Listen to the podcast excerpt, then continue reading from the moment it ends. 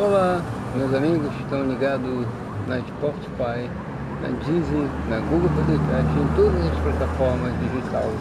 Estamos também no Telegram, estilo gospel, junto com você. Deixe sua mensagem no Telegram e faça parte você também. No Telegram estamos no Marcos de Paula. Mande sua mensagem e nós publicaremos aqui na Estilo Gospel a grande família de Deus.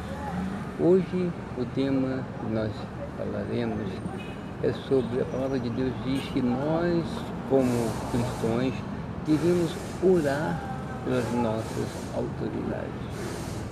Nunca podemos é, fazer coisas que desagradam a Deus. A única coisa que Deus nos permite é orar pelas nossas autoridades para que Deus possa atuar nos pensamentos, nos corações, e que seja Deus guiando as autoridades. É necessário que o povo de Deus venha refletir que a importância da oração.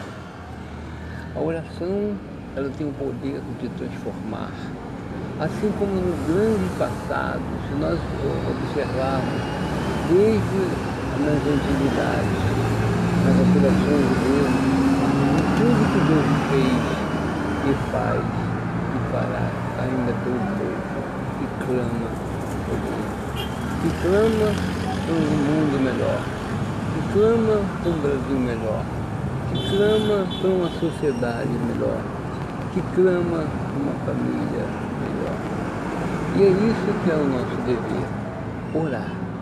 A oração faz muito efeito. Quando nós oramos com fé, traz grandes transformações.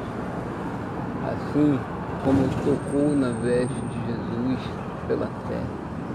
Jesus passou no meio da multidão e Jesus sentiu alguém que tocou nele. E Deus falou, hoje mesmo está salvo. Agora mesmo, sua fé te salvou.